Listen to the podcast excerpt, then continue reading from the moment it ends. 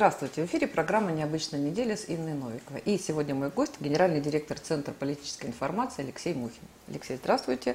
Здравствуйте. Да, и несмотря на то, что у нас вот сколько там, 10 дней отдыхает вся страна, ну вот новостей у нас прям выше крыши. И не только а, мировых новостей, но и внутрироссийских тоже. Жизнь кипит, и вот, причем это связано отнюдь не с дачным сезоном, хотя какая-то новость про грибы все-таки вот тут тоже прошла. Да, но в основном все-таки это, да, это политика, экономика и все, что нас волнует. Ну, давайте начнем с а, предполагаемой встречи а, президента США и нашего президента, поскольку как бы вот долго обсуждалось, где это будет происходить и будет ли это происходить. Но вот сейчас Байден заявил о том, что он все-таки готов лично встретиться и обсуждать, причем вопросы. Самый главный вопрос – это тема экологии и зеленая энергетика между Россией и США. Ну, судя по тому, что заявлено там, кабинетом э, администрации Байдена. Но при этом договор по ядерному оружию и сотрудничество в киберсфере обсуждается. Но я так понимаю, что самая главная тема все-таки это бесконечные эти обвинения России в а, во вмешательстве э, в дела а, других стран. И я так понимаю, что у нас тоже есть что сказать ровно по тому же поводу. Вот, да. И, конечно же, Навальный. И как вы считаете, все-таки эта встреча, она а, состоится, и а, насколько она действительно что-то может изменить? Вы так заулыбались, когда я сказала, я просто перечислила темы, которые, о которых заявил Байден. Наваль... да, Навальный Сколько... очень волнует Байдена, его судьба исключительно волнует Байдена. Сколько вы накидали тем, хотя на самом деле в администрации президента Российской Федерации уже четко дали понять, что вот все, все, все это великолепие, конечно, не будет обсуждаться. Э, будут обсуждаться темы, которые интересны российскому президенту. А это, скорее всего, действительно зеленая экономика, климатические изменения, э, глобальная безопасность, в том числе и ядерная. Вот. А все остальные темы э, наши западные партнеры могут обсуждать друг с другом. К примеру, на саммите G7. Что они, собственно, и делают. Потому что эти темы, и руководство России неоднократно говорило об этом и артикулировало это достаточно четко, они просто неинтересны. Э, когда доказательства в студию будут, что называется, принесены, приведены, тогда, возможно, мы это обсудим. Пока эти обвинения являются голословными, и все наши попытки э, эти доказательства добыть каким-то образом, что они были предъявлены, э, обсуждать это совершенно бессмысленно. Сергей Викторович Лавров, Владимир Владимирович Путин неоднократно останавливались на этом и говорили, что даже не предлагайте, ребят. Что касается предполагаемой встречи Владимира Путина и Жозефа Байдена, то наши англосаксонские коллеги пытаются вытянуть Владимира Владимировича в Лондон. Это нереально на что самом деле, угу. потому что эта территория э, достаточно сомнительная, и здесь э, я не уверен, что наши британские коллеги могут гарантировать безопасность российского президента. Отправлять его, что называется, э, в такой, как Курова, Курова-щип, я думаю, это не стоит делать ни в коем случае. Э, встреча на территории Европы, ну, ну где? Ну, вот предлагалось... я слышала про Австрию, про Вену. Предлагалась Вена, Австрия, да, но э, австрияки предложили и одновременно как бы не особенно настаивали на этом. А традиционно встречей может стать Финляндия, Хельсинки. С Дональдом Трампом Владимир Путин уже там встречался, кстати, в тот момент находился, я там тоже находился в Хельсинки по совершенно другому делу.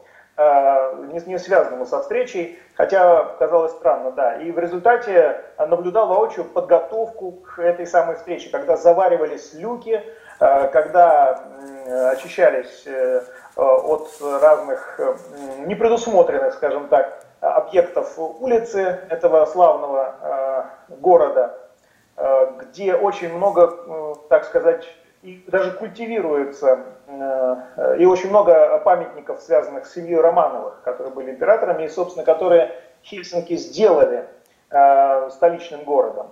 Ну так вот, э, российская сторона, насколько мне известно, будет предлагать именно этот город для того, чтобы встретиться с Джозефом Байденом. Проблема в том, что американский президент достаточно стар. Далеко здоров... лететь. Да, здоровья ему нет. Из Европы он может это сделать, но все равно будет в Брюсселе, по-моему, и в Лондоне. А, он может это сделать, в принципе, но здесь американцы могут э, встать в позицию и сказать принципиальную позицию, сказать нет, давайте либо вот в Европе, либо нет. Ну, теоретически мы можем встретиться в Брюсселе, да, это такая э, Штаб-квартира НАТО. Консенсусная, да, точка. Хотя, да, штаб-квартира НАТО и средоточие э, источника проблем России в последнее время, в том числе санкционных. А для американцев крайне важно вытащить Владимира Путина на вот эту, ну, скажем так, условно враждебную территорию, потому что это будет преподнесено как вассал приехал на поклон господину, сюзерену. Поверьте, поверьте, это обязательно будет преподнесено в западной прессе именно таким образом. Вот. Э, поэтому России, российской стране, конечно, необходимо четко определить э, формат э, и место встречи, настаивая на том, что это будет что-то нейтральное. А форматы, темы разговоров, они, как я уже сказал, должны быть вот в этих направлениях, что, собственно, подтверждается интерес Путина к этим темам, а ваш Навальный, там, э, не знаю, какие-то претензии в вмешательстве во внутренние дела, это все, честно говоря, вряд ли будет обсуждаться. Вот, Алексей, я человек, ну, как бы, там, далекий от этого, да, вы говорите, мы будем говорить о том, а, о чем мы хотим. Ну, я знаю, что наш президент, он именно так и делает, да. С другой стороны, ну, представляете, вот, э, там, этот Джо, Джозеф Байден, он задаст, возьмет и задаст вопрос, там, вне протокола. Это возможно такое? Ну, наш президент же не скажет, а ты знаешь, а вот это мы не будем обсуждать. Или как Конечно, это вообще возможно. происходит? Происходит. Дональд Трамп именно этим и занимался. Кстати, да. Без, без протокола задавал разные вопросы, на что Владимир Владимирович четко очень отвечал, э, что это, эта тема, к примеру, находится в проработке, мы внимательно следим за развитием событий. На данный момент официальная позиция России такова, и излагал ее. То, что он, собственно, излагал и средства массовой информации. То есть, знаете, ответил уклончиво, если вы знаете, о чем я. Угу. Ушел, ушел от ответа, да. Ну да, да, да. Ой, я прошу прощения, да. Хорошо. Э, да, да. Ну, ну, наверное, да. А по, по поводу вопроса... Кстати, кстати вот угу. по поводу мотивации Джозефа Байдена на встрече с Владимиром Путиным, она у него ярко выраженная. В то время как Владимиру Путину, собственно, с Байденом что встречаться? Мы э, э достигли определенных договоренностей в пролонгации СНВ-3, э, да, в принципе, э, резона для встречи нет. В условиях э, такой жесткой конфронтации по линии наших э, внешнеполитических ведомств. А вот у Джозефа Байдена такая необходимость есть. Ему надо показать, и жизненно важно показать, что ему позволено то, что не позволено было Дональду Трампу. Вы же знаете, как всегда скандалом сопровождалась любая встреча Дональда с Владимиром Путиным.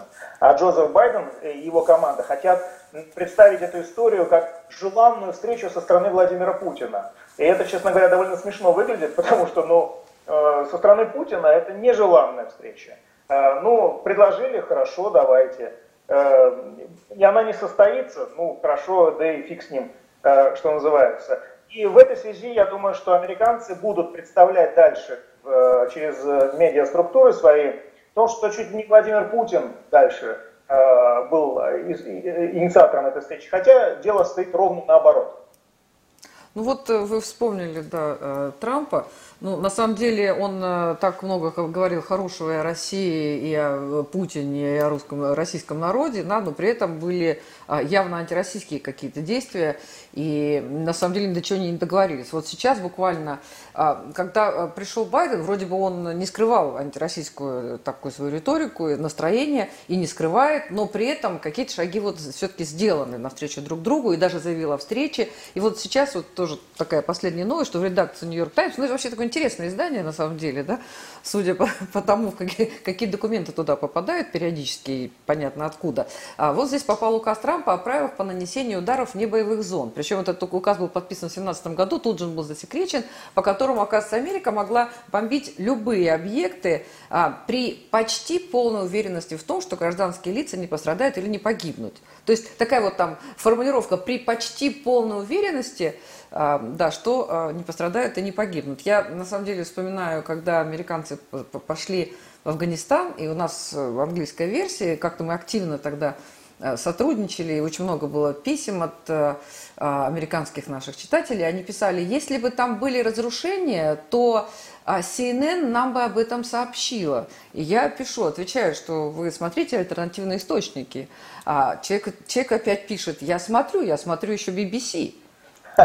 Вот, вот, поэтому а, на самом деле, а, ну, неизвестно, какие еще а, очень, ну, достаточно жесткие документы могут всплыть за время вот, правления Трампа. Я, если честно, я не особенно э, вижу здесь какой-то криминал. Я вижу здесь желание прикрыть этими самыми документами нежные места команды Дональда Трампа и самого Дональда Трампа.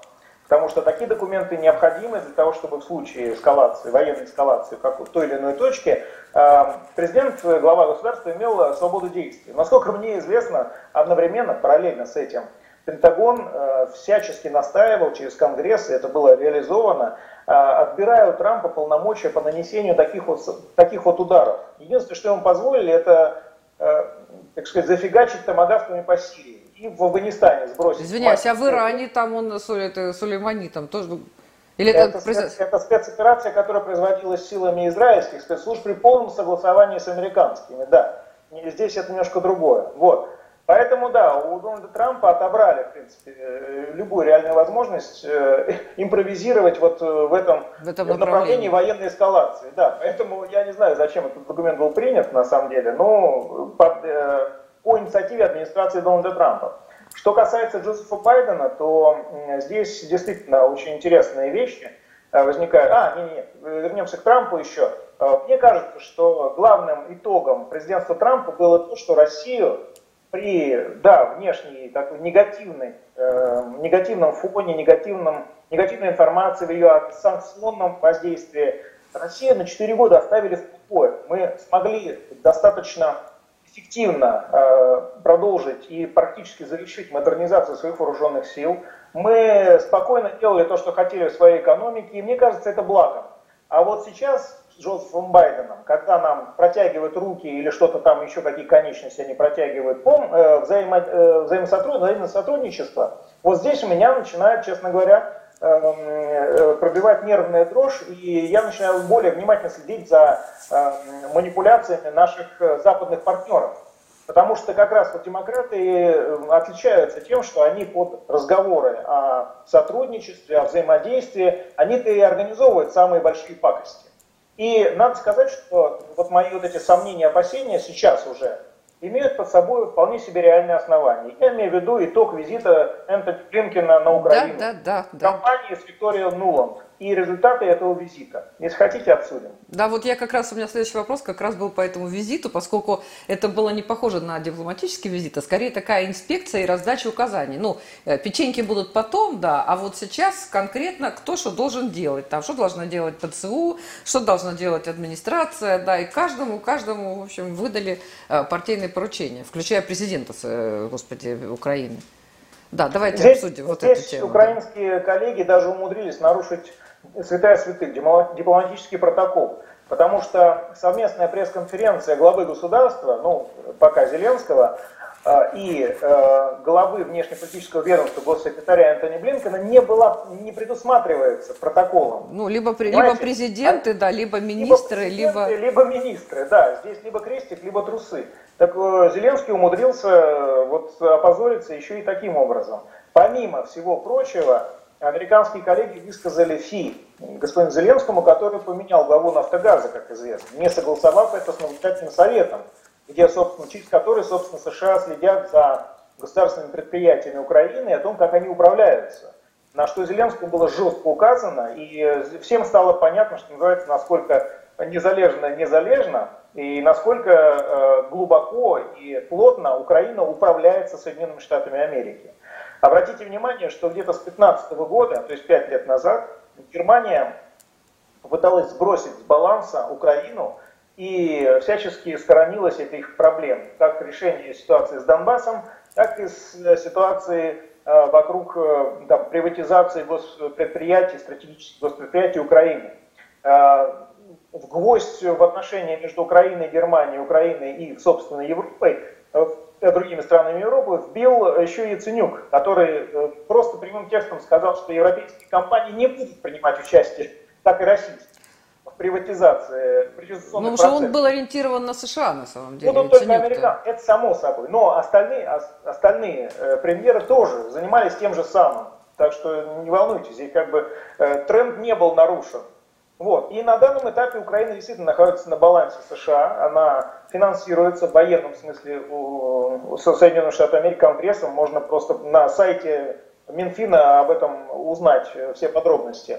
Вот. И поэтому, если мы сейчас страдательски страдаем относительно того, что ну, новая эскалация, полностью вся ответственность ложится на Соединенные Штаты Америки. здесь нет никакого сомнения, и после визита Блинкина, ну никакого сомнения нет в том, что именно они управляют Украиной, как петрушка на, на руке. И здесь нашим европейским коллегам на заметку, не брюссельским, эти, эти-то уже безнадежны. Нашим коллегам в Берлине, в Париже, в Риме необходимо, конечно, э, более внимательно относиться к тому, что происходит на территории Восточной Европы. Потому что она милитаризуется с помощью учений, которые сейчас European Defender и так далее.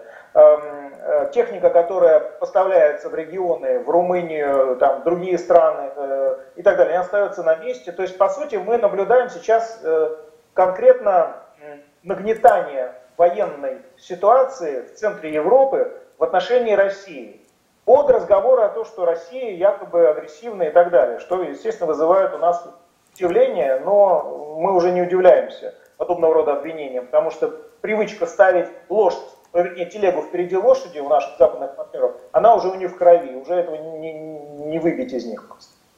Ну да. Ну, на самом деле, если говорить про США, то э, а, но они с 2014 года активно управляют. Я вот сейчас, кстати, думаю, что, наверное, за время... То нет, есть они... нет.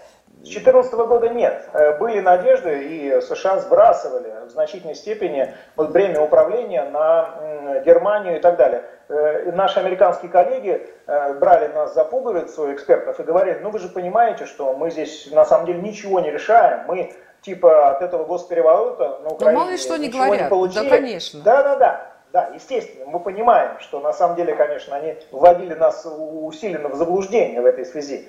А с 15 года, с 16 года все стало на свои места просто. Да, ну просто сейчас при Зеленском как-то изменилась риторика, изменилось поведение. Он то ли он настолько беспомощный, ну не сказать, что наивный, но как бы все-таки он ему там Ой, не, не 15 ну, лет. недооценивать Зеленского. Не, но какая там масса была ситуаций, когда он мальчик-мальчик, он постоянно позорится. Вот та, та история, что он там с этим Блинкиным э, провел конференцию. Много было фотографий, где он стоит там вот так вот э перед э, Трампом. То есть, ну, масса была ситуаций, когда он вел себя, ну, неподобающе президенту страны, которые там 30 миллионов. Пожалуйста, недооценивайте этого мальчика, который выглядит как ангелочек, а на самом деле это уже достаточно опасный, матерый политик, политик. который вошел во вкус, да, э, своего президентства, он будет э, избираться на следующий срок, он будет зачищать политическое поле перед тем, как э, будет следующая избирательная кампания. На данном этапе, вот если один из, одно из последствий Энтони, визита Энтони Блинкина, это добро США на зачистку э, Виктора Медведчука и его команды. Э, она просто В смысле дана зачистку? Там США... уже... Не, нет, смотрите, здесь надо читать между строк, как мы любили в советское время делать. Блинкин сказал, что США поощряют любую, так сказать, деолигархизацию Украины, а что, Медведчук и там главный олигарх, что ли? Олигархи, олигархи, не должны, олигархи не должны управлять э, этим государством. На что Зеленский, э, что называется, явно взял под козырек, потому что единственный сейчас так называемый олигарх, который более-менее как камушек у него в ботинке, это Медведчук. И, кстати, Медведчук недавно стал, э, действительно, вошел в танки списки, действительно стал полноценным олигархом украинцем. И теперь ему, что называется, извините, конец. Потому что э, добро получено от хозяина на, на полную зачистку. Не знаю, вот а Коломойский, Ахметов, там, Пинчук, ну там эти масса... Уже, уже не очень э, там, вовлечены в эти процессы. Их уже давно поставили на... Они уже шагают как, как нужно, да? Ну вот еще такая тема. 3 э, мая сколько у нас, получается, 7 лет было событием в, в Одессе, около э, Дома профсоюзов.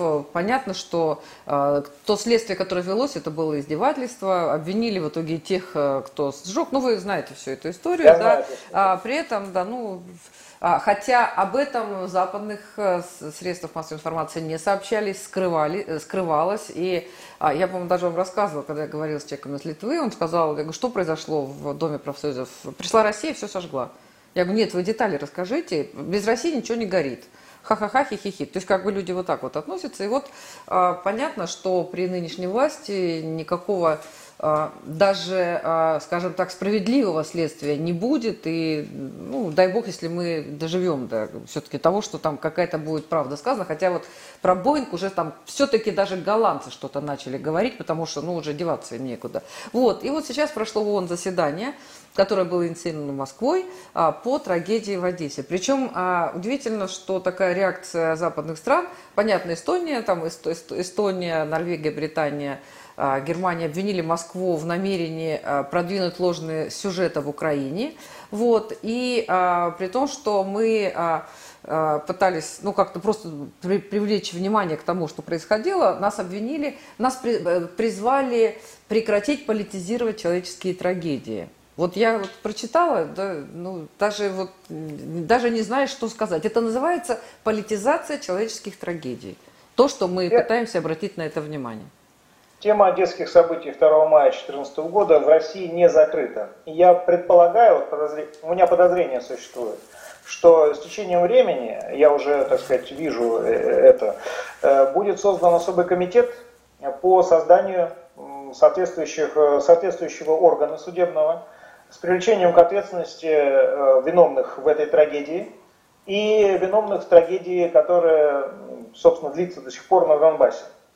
2 мая Одесса это должно быть для нацистов, действующих на территории Украины, э, черным днем. Это как Нюрнберг-2. И я уверен, что э, эту инициативу Россия сможет продвинуть, несмотря на жесткое сопротивление со стороны наших западных партнеров. Я немножко сейчас приоткрываю завесу тайны, но э, действия в этом, направлении предпринимаются достаточно серьезные. Ну, посмотрим, да. А, ну вот еще такая тема, сейчас 9 мая впереди, да, и а, ну, юбилей, там, сложно сказать, что это юбилей, да, 80-летия начала Великой Отечественной войны. Вот, и у нас события, новости постоянно, и, да, кстати, и внутрироссийские тоже, кто там сигареты прикуривает. Ну, причем это делают не только дети, которые учились в школе, где нет идеологии, это делают и 40-летние люди тоже. Да? Ну и вот сейчас, особенно там Венгрия, кстати, которая воевала, мы помним, да, что венгры были еще более жестокие, чем э, немецкие, чем фашистские офицеры.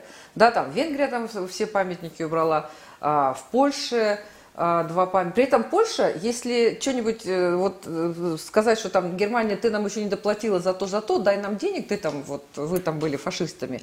С одной стороны, они как бы вот такие делают заявления, с другой стороны, они, а, ну вот, убирают памятники. И я тут услышала, что Россия тоже в ООН, кстати, вышла с инициативой о том, чтобы все а, памятники воинам, вот, вот эти все воинские захоронения, чтобы это были не то, что там, то есть их же убирают в рамках якобы борьбы с коммунизмом, да, там, а, и оставляют только те, которые на военных мемориальных кладбищах. Вот. И о том, чтобы это все были а, мемориальные памятники, которые ну, мирового значения и просто о борьбе с фашизмом, их объединить как бы все. И тогда, может быть, ну, прекратится этот варварство, вандализм. Но я не знаю, насколько такая инициатива может быть э, Нет, просто в, тогда, пройти в ООН. Может. Тогда наступит ответственность для руководства тех стран, которые допускают это. Сейчас-то никакой ответственности нет. Это с одной стороны. С другой стороны, конечно, ряд этих памятников необходимо вывести в Россию с дальним прицелом, потом вернуть их на место. Извините. А памятник Коневу вывезли, вывезли Сейчас мою иронию, нет. Э, Конева, сейчас они принимают решение в Чехии э, о помещении его в музей. Вот. Э, хороший ход, но нам, Конева надо забирать, конечно. Вот, да, эта проблема существует, эта проблема очень насущная, и российское руководство, особенно военное ведомство, должно здесь проявлять, конечно, активность и действовать крайне жестко в этих условиях, потому что нам необходимо, э, чтобы существовала особая мера ответственности. Мы э, после принятия этого законодательства сможем объявлять, сможем возбуждать уголовные дела. Вот я хотел сказать, уголовные дела в отношении людей, которые принимают Вандалов, такие решения. Там местные, не только вандал, местные власти. Вот этот мэр, там молодой человек 30 там скольки-то там лет, в который мэр был то ли мэр Праги, который решил, что памятник не нужен. Просто Нет, в отношении... это не мэр, это глава района. Ну, которого, это какой-то маленький, который... У которого у которого, как выяснилось, э, э, соответствующие родственники служили в соответствующих э, Понятно. германских войсках, что называется. Вот. Понятно. Поэтому этот товарищ... У него свой день победы, так скажем. У него свой, своя кредитная история, что называется. Да. Она выяснена, и совершенно понятно, почему он так действовал. Вот надо э, их делать их там персона нон грата, против них возбуждать уголовные дела. Понятно, что они не приедут в Россию, но, знаете, жизнь долгая, и неизвестно, что будет через 20 Точно. лет. Не и... знаю. Во-первых, непонятно тогда, почему они так визжат, когда начинаешь принимать санкционные меры в их адрес. Казалось бы, мы никогда не приедем в Россию, у нас нет дел в России и так далее. А при более внимательном рассмотрении оказывается, что и дела есть, и приехать в Россию они хотят. Возьмите хотя бы того же несчастного Майкла Макфола, который захотел приехать э, на какую-то там конференцию и в аэропорту выяснил, что он не может ехать в Российскую Федерацию, потому что он в так называемом черном списке. Но извините, Майкл, э, вы э, сделали достаточно для того, чтобы попасть в этот список. Вот. Я полагаю, что на самом деле это особая степень, особая такая уровень лицемерия, когда начинается «да нам все равно» и так далее. Нет, ребята, не все равно, тем более, что список стран, которые присоединяются к э, различным санкционным э, э, мероприятиям, которые вводит Россия, он расширяется. Он расширяется. И надо сказать, что расширяется достаточно оперативно. Поэтому с течением времени вы с удивлением обнаружите, что на самом деле будете сидеть у себя в Оклахоме или в Алабаме, и все. Ну, может быть, да. Хотела еще поговорить по поводу а, ковида. У нас сейчас идет третья волна, да. А, ну как идет? Уже непонятно вообще, что там да. происходит. Идет, не, ну, идет. не, ну вот на, на самом деле а, у нас-то ситуация, что все, в общем, хорошо организовано. Ну, видимо, все-таки в Москве, наверное, да. В регионах там и ситуация попроще, но там и с вакциной а, сложнее. Ну вот по поводу того, что происходит в, Индии. Я, кстати, удивлялась, когда читала еще, когда там первая была волна, что там такая огромная плотность населения, но при этом очень невысокий был процент у них заболеваемости. Да, и то, что сейчас происходит... Чудеса официальной статистики. Вы думаете, чудеса так? Официальной... Я уверен. В Китае то же самое. Просто ну, чудеса официальной статистики. Нет, что... нет, нет у нас ковида, и все. Не, ну то, что сейчас происходит, то, что сейчас происходит в Индии, что там костров не хватает, это катастрофа. Это, это, катастрофа. это катастрофа, при этом у них э, а, нет э, возможности, я так понимаю, ни вакцинировать, ни толком даже лечить, ни хоронить. Вот. Но, насколько я понимаю, эта ситуация не только в Индии. В Индии мы об этом слышим, но мы же говорили там про страны, там, помните, как это страны не, не, не, не присоединения, да, там, а, третий мир. Вот а, у них там у всех, наверное, такая история, и это же а, очень сложно от этого оградиться, очень, и, и очень сложно помочь им решить этого, эти проблемы. Давайте, давайте обсудим, это действительно очень интересный момент. У нас есть, была такая страна, Швеция, вернее, она есть, которая... Которая сказала, не хотим, да, нам карантин нет, не надо. ограничений и все остальное. В конце втиху, втихую признали, да, действительно, проблема есть, проблема серьезная, и присоединились к этому. Вот, пожалуйста, вам хрестоматийный пример о ковид-диссидентстве, легенда о ковид-диссидентах. Закрыли эту тему. Теперь Соединенные Штаты Америки пошли другим путем. Они пошли американским путем. У нас все самое большое, мы вакцинируем свое население полностью, тотально. Мы там к лету 100 миллионов сделаем дальше, ну, возможно, уже даже больше и так далее. Но проблема-то в том, что вирус мутирует. И здесь э, таким кавалерийским, буденовским Э, э, замахом шашки, что называется, эту проблему не решить, потому что необходимо не только вакцинировать, ведь необходимо либо создавать, либо э, модернизировать ту инфраструктуру здравоохранения, которая в, в стране есть. А США этим не занимаются. Они сказали, мы 100% вакцинируем. А, ребят, все замечательно, но штамм мутирует, и ваша вакцинация через некоторое время будет, простите, с дырками. Что повлечет, тем более, что мы сейчас смотрим а, статистику США, она по-прежнему весьма динамична, если вы заметили. То есть вакцинирование в какой-то степени работает. Иное дело в России. Мы как раз восприняли, э, мы отказались от локдаунов, э, мы э, ввели программу вакцинации, но при этом умной вакцинации. То есть, в принципе, регионы на региональном уровне поощряют вакцинирование самыми разными способами, но не настаивают Вакцинация добровольная, это артикулируется всеми региональными властями, начиная от московских. Я сам, вот сегодня я получил последнюю, э, вторую, вторую, вторую? от спутника, да, э, и э, смог, что называется, оценить, как это проходит в обычной поликлинике изнутри. Надо сказать, очередей я не видел там. Ну, да. Но работа ведется спора, то есть человек уходит, человек приходит и так далее. Здесь четкая система расписана по времени, когда ты должен прийти и все, сделать все процедуры. Авто, максимально, э, э, максимально все в, цифр, в цифре. То есть не надо дальше бегать за какими-то документами, они все мне придут, что называется, через госуслуги. В этом смысле, мне кажется, что российская система борьбы с э, вот этой угрозой пандемической, она оптимальна. Что, о чем, собственно, свидетельствует и статистика? Да, у нас волны, как у всех, во всех странах, но они очень мягкие. То есть, помните, был очень жесткий финансовый кризис 8-9 годов, когда там США падали, Европа падала, а Азия падала и так далее. В России все более-менее проходило достаточно ровно. Почему? Потому что в России с умом подошли к созданию вот этого фондового рынка и так далее. А в России за неимением этого самого фондового рынка и падать было, собственно, нечем, потому что падали э, те показатели экономики, которые э, являются, ну, грубо говоря, бумажными, то есть э, графики на экране компьютера.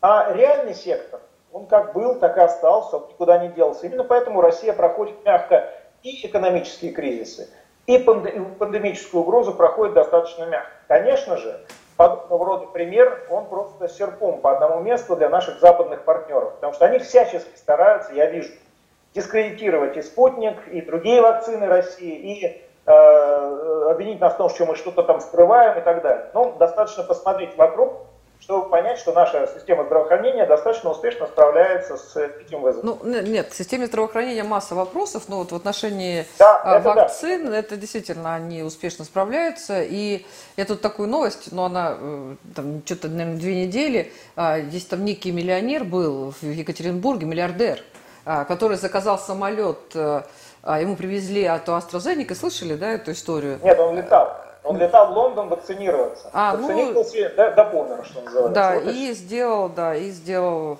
а, да, такую вакцину. Ну, в смысле, ну, на самом деле, да, судьба Знаете, вот коллеги, которые очень, э, мои друзья, которые, коллеги, которые очень э, скептически относились к российским вакцинам, все, все вакцинировались российскими вакцинами, ни один ни AstraZeneca, ни Pfizer, ни Moderna. Ну, у меня есть знакомые, кто там Модерну делали, еще что-то. Ну, да. на самом деле, я тоже тут, тут недавно сделала там первую прививку. Ничего ужасного, ни, ни, никакой там, никакой реакции. Ни, ни... То есть, на самом деле, а, я слышала какие-то страсти мордасти. Меня даже спросили, а ты не боишься чипирования? Я не очень понимаю, О, каким образом. Я, через... я сегодня в соцсетях пошутил, что сегодня обновил э, чип, Теперь раздаю Wi-Fi, и да, все вышки, 5G вышки, все мои теперь, да.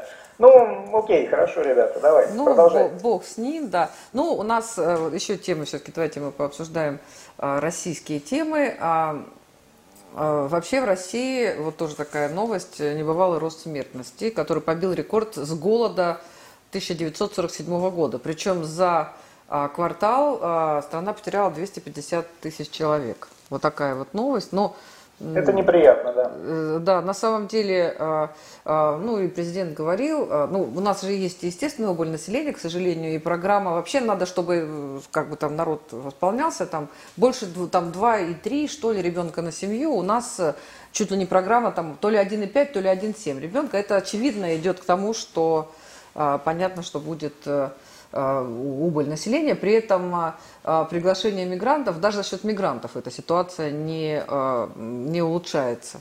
Но мигранты это не выход, конечно. Нет, это не выход, кроме того, что, как бы мы там говорили про Украину, но это люди там нашей культуры, и, к сожалению, очень легко, гораздо ли, людям из Таджикистана, Киргизии, Узбекистана легче получить гражданство, нежели людям из Украины. Хотим. Это феноменально. Это феноменально. Я, я тоже для себя эту задачу, э, для ума, что называется, на логику, не могу решить просто.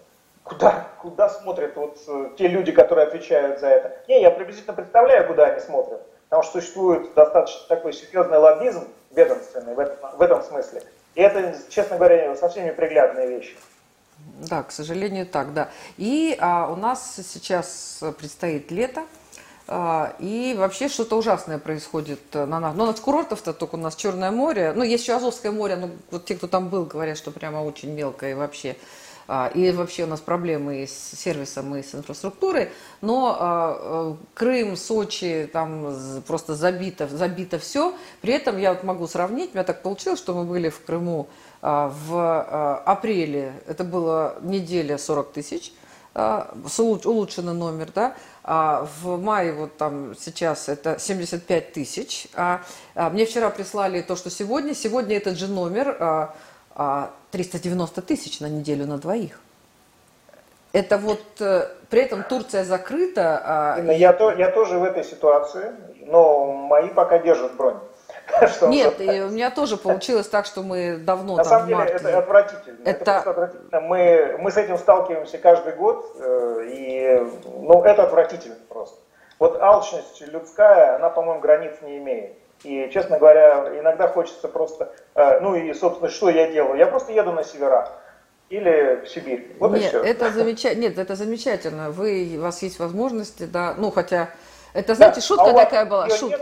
А да есть, есть. Ну, мы пока, да, пока мы поедем туда. Это шутка такая по поводу северов, да. А, и раньше я думал, что богатые люди летают в Европу, а посмотрев на цены, я понял, что богатые люди летают в Якутию. Да, потому что на самом деле у нас совершенно, вот э, я уж не знаю, кому это адресовать, у нас вообще никак это все не, не э, организовано самым странным образом, Слушайте, при ну, этом... Ну, ну, давайте так, я просто перебрал свою потребительскую корзину туристическую. Я просто сделал э, изменения в этом и поеду там в Петербург, в Карелию, поеду еще куда-нибудь на, на Золотое кольцо в конце концов. И ничего страшного, ну просто если э, люди ведут себя так по-скотски, зачем поощрять это скотство? Я считаю это принципиальной гражданской позицией просто. А у нас никаким понимаете как, у нас регулируются вот на самом деле вот эти десятидневные каникулы, нет. да, вот сказали, вот вы типа все гуляйте и оплатит пусть работодатель. При этом как бы ну, странная такая история, но при этом а, ситуация с отдыхом, ну вот нам обещали, что а, будет э, возврат 50% стоимости путевок в детские лагеря, потому что стоимость очень высокая. Ну, что-то да. я не слышала. Вот там у меня младшая хочет поехать, да, но я что-то не слышу, где там можно вернуть эти путевки. Что, неужели нельзя каким-то образом, ну, что, что значит было 40 тысяч, стало 390 тысяч? Это, это, это что да, вообще? Нет. Нет, но это на самом деле злоупотребление, это так называемый частный сектор, где нет это, это, это, нет, извините, И, это не частный конечно, сектор, это отель, конечно. А, нет, нет, Какой? подождите. А, Государственная собственность, да? Я думаю, что там, скорее всего, нет, это, конечно... Э... Конечно, это частная собственность, это частный сектор. И он всегда ведет Подождите, себя Алексей, да, э, у нас э, вот частная компания, в которой я работаю, да, мы работаем по законам российского государства. Мы платим налоги по законам российского государства, мы обитаем трудовую дисциплину. То есть все, что касается а, там законов, правил регулирования, мы все это соблюдаем. И попробовали бы мы этого не соблюдать. Понимаете, как бы в данном случае, а, ну, есть же, почему-то у нас были попытки регулировать стоимость растительного Слушайте, ну, масла. Ну, натравите фас. Да вот, натравите а фас, я не знаю, где фас. Все. Я не понимаю, где фас. Что на... Что, горячая линия на сайте фас и все. Слушайте, ну, перестаньте. На самом деле это решается вот таким образом. В Москве уж тем более. Об и в регионах пишут. точно так же решается таким же образом. Э, вы получаете вот такой прайс, направляете это все в ФАС, они разбираются. Поверьте, там ребята тоже хорошие работают. Ну, может быть, потому что я как-то прям... Что может быть? Я пользуюсь иногда. Ну, это если только вот...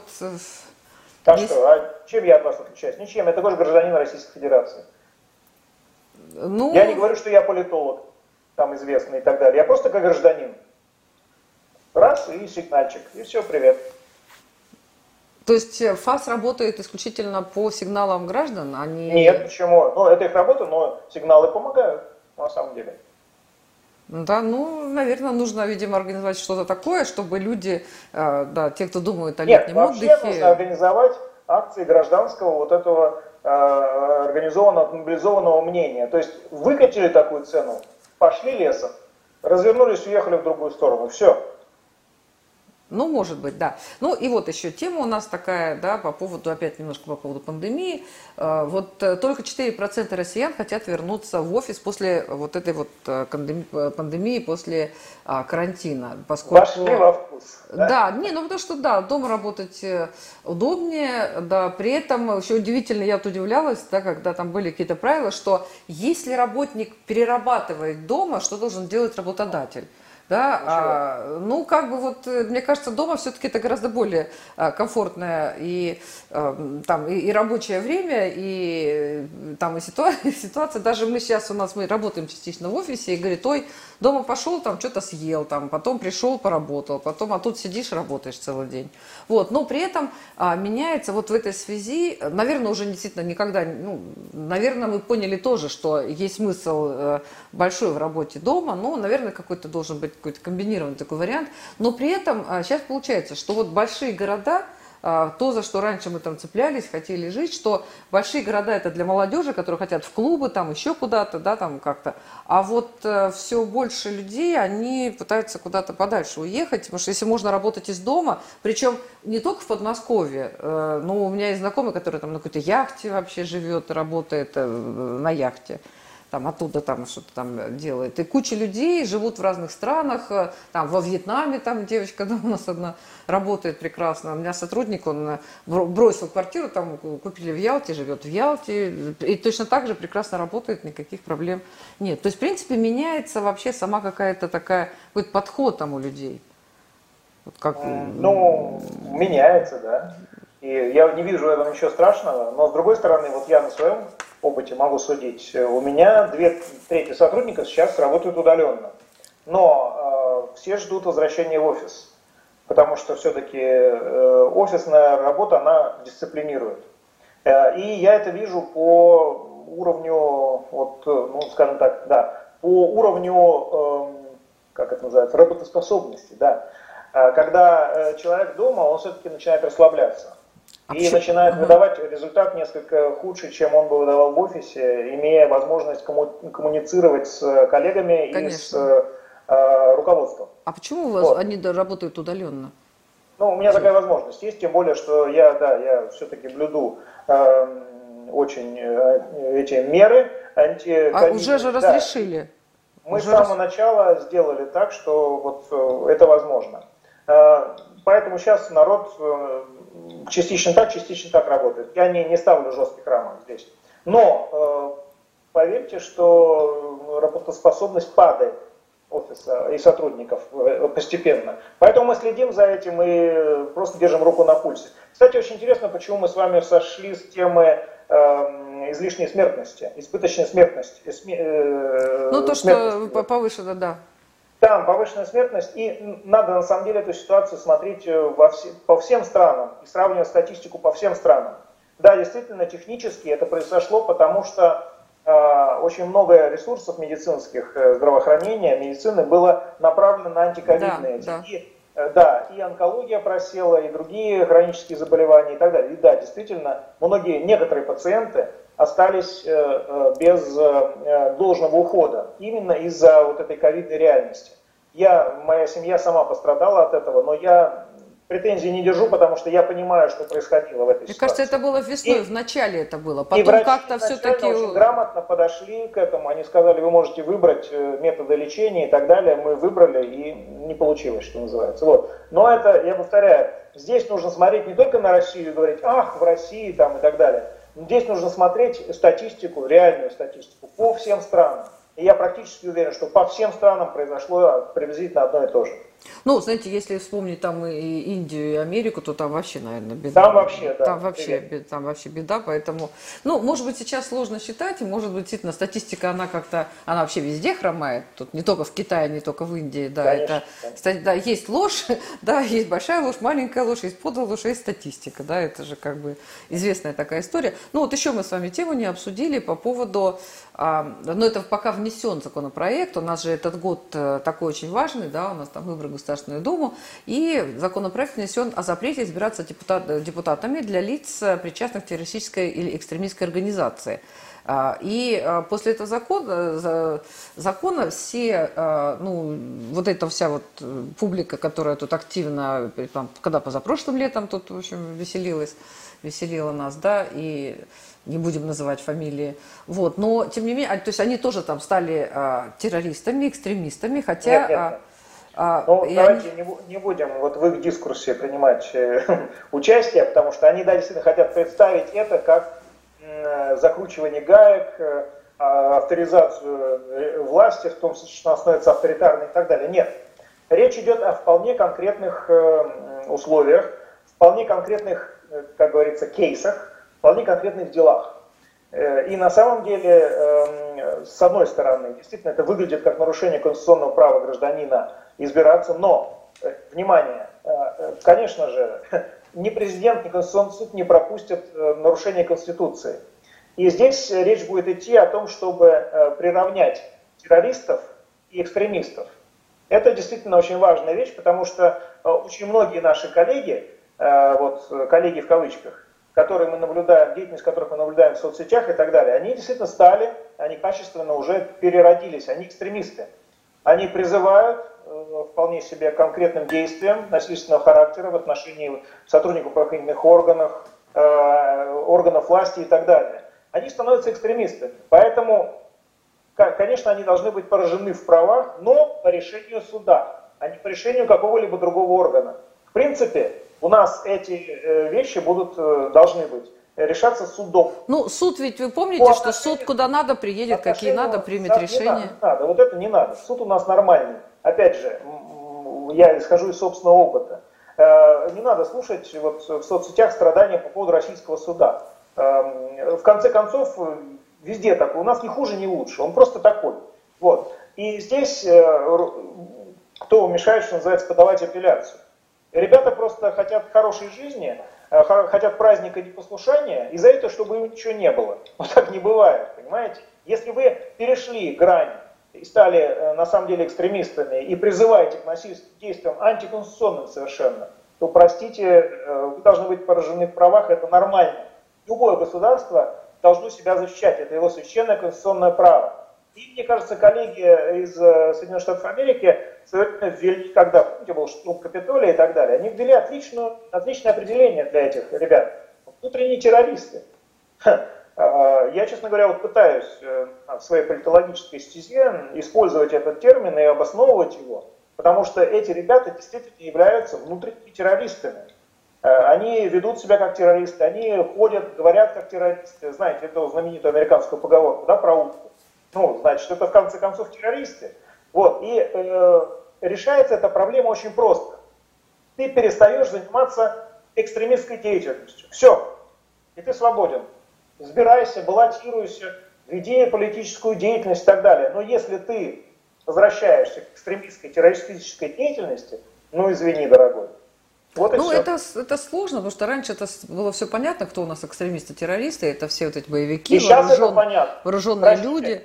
Простите, я могу вам сказать, как человек, которого неоднократно э, угрожали повесить, там, я не знаю, расправиться со мной разными противоестественными способами и так далее. Слушайте, я не подавал в суд, я не подавал в суд на, на это все. Но в случае чего, извините, я вот эти э, процессы юридические я, я хотел бы запустить. Потому что я это воспринимаю очень серьезно. У меня есть для этого основания.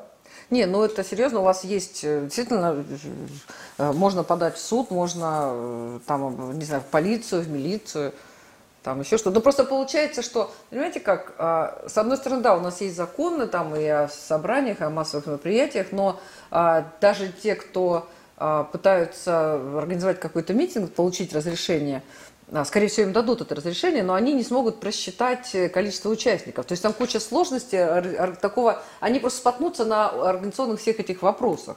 И поэтому получается, что у них и нет возможности выйти, что-то там такое сделать. Как мне это рассказывали в Беларуси, там кого-то кого арестовали. Вы сейчас, ага. вы сейчас говорите о технических вещах, которые, в принципе, легко э, решаются юридическим путем. А, когда выходит гораздо большее количество участников, нежели заявлено, организаторы пишут э, заявление соответствующего органа и объясняют ситуацию, объяснительную так называемую. Все, к ним претензий нет. Ну, вышло больше людей и так далее. Ну, не страшно же, понимаете? Э, ну, здесь ну это все, это все. Нет, я понимаю, что все. здесь, э, здесь со всех вы помните, сторон. Вы помните, что кого-нибудь когда-нибудь наказали за то, что вышло больше народу, чем они заявили? Я не помню. Нет, я такого, я такого не помню, да, но Существуют простые юридические процедуры для того, чтобы легализовать это лишнее количество участников. Но ну, если ты э, начинаешь там э, вести агитацию за то, чтобы пойдем громить магазины, там, переворачивать автомобили, либо давайте шнырять э, между гуляющими по Тверской улице, дразня полицейских, ну тогда извини. тогда к тебе должна быть применена вся... Ну, ну там же были разные, были же, были же разные истории, потому что а, там у кого-то арестовывали, какой-то глухонемой был, которого, который якобы сказать, что он там, э, хотя его потом и освободили, извинились, ну, что вот якобы он там что-то кричал. Вот, куча людей, которые просто оказались не в том месте, не в то время. Не куча. Отдельные случаи, которые все были разобраны, что называется, э, обсосаны нашей либеральной общественностью и предъявлены власти в качестве вот. А это единичные случаи на самом деле. Хотя они просто это делали для того, чтобы избежать ответственности за призывы к незаконным действиям и антиконституционным действиям. Вот для чего они это делают. Ну, это, это сложная такая тема. Да, мне тут рассказывали по поводу Беларуси. Очень простая да. А, что кого-то там арестовали, какого-то человека, который снимал квартиру, и на балконе был а, красно, была коробка из-под телевизора, красно-белая коробка, при этом эта коробка была еще с прежнего хозяина. И он ни разу не уходил на балкон, и его, в общем, ну, сказать, замели за то, что он там что-то там, э, видимо, красно-белый цвет. Ну, он как-то там... отпустили. Ну, да? бог, бог с ним. Или да. в ГУЛАГе в нее где-то. Так я не знаю. Извините за мою иронию. Не, я, нет, я не знаю, я не это знаю. называется время офигительных историй просто начинается. В соцсетях этого Но полно. в соцсетях, не, на самом деле, а, я понимаю, что э, и эта публика, действительно, она плевать хотела на она, законы. Она гораздо, она и... гораздо на выдумке очень-очень хорошо. Не, они, они, они действительно, и, в общем, они, я, мягко говоря, игнорируют законы, действительно, вот ведут себя очень провоцируют, да, но с другой стороны, нам, конечно, непривычна такая жесткая дисциплина дисциплина, такое жесткое, вот прям что не то. Привыкаете? Ну, вот э, кто-то привыкает, да, кто-то, ну, просто я уже не в том возрасте, да, мы уже, у нас были 90-е годы, нам хватило, честно говоря. Вот, и а, мы-то думаем, ну, я тоже, и, и тогда-то, хотя как журналист я работала и что-то делала, и когда там Белый дом был, там 4 октября 93 года мы тоже там были, но мы-то думали, что сейчас вот мы немножко подправим, и все будет хорошо, все, да, и станет лучше, да. А, а что плохое уйдет, а что хорошее все останется. А получилось... Никогда так не бывает. А получилось, история, что смело... История французской и русской революции. Ну, остается только плохое, к сожалению. Ну, нет, потом, нич... Алексей, реакция, ничего не остается, да. сметается все и все. Спасибо нет, большое. Да. Спасибо большое. Это была программа «Необычная неделя» и наш гость, генеральный директор Центра политической информации Алексей Мухин. Спасибо. Спасибо.